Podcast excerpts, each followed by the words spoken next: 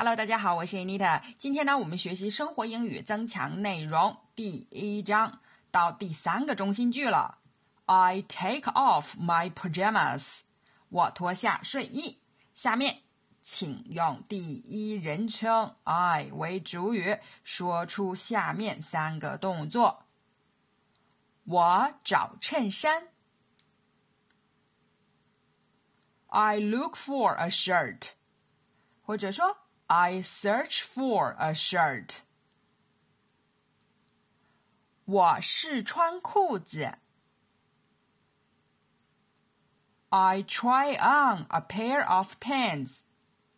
或者用 trousers 代替 pants 也可以说 I try on a pair of trousers. Pants 或者 trousers 呢，前面经常是加 a pair of。 我换穿别的衬衫。I change into another shirt，或者说 I change shirts。这里 shirt 要用复数 shirts，因为你身上穿了一个衬衫，你再换一件衬衫有两件，所以是复数。接下来，请说出三种换衣服时候的心理活动。该穿哪一件呢？What should I wear？嗯，或者 Which clothes should I wear？这件衬衫和裤子不搭配。This shirt doesn't match these pants。或者 This shirt and these pants don't match。match 呢就是搭配、合适。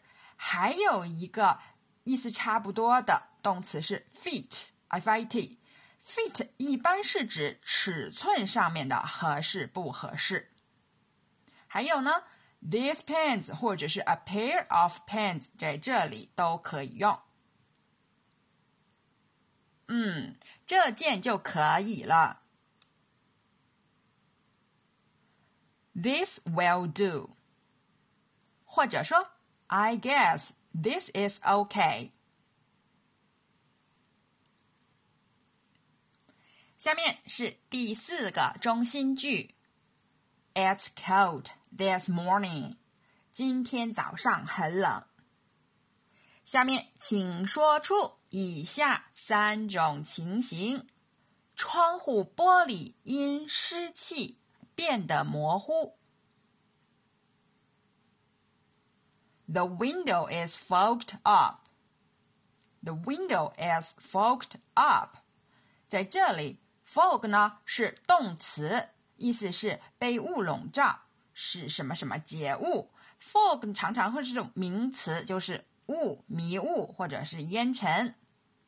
还有呃，cloudy，cloudy 这个词呢，一般是用来描述天气多云，有一点阴。地面上有露水。The ground is wet with dew。或者，There is dew on the ground。dew 呢，就是露水。 池塘结冰了。The pond is frozen。这个 frozen 呢，在天特别特别冷的时候，你也可以说 Today is frozen。下面，请说出寒冷时的三种心情。我在棉被里换衣服吧。I will change clothes in the quilt. Quilt 呢就是棉被。冬天的时候，我也常常这么想。我希望春天早点来。I wish spring would come early. 也许我今天该穿厚衣服。 或者说暖和的衣服。Maybe I should wear heavy clothes today，或者 Maybe I should wear warm clothes today。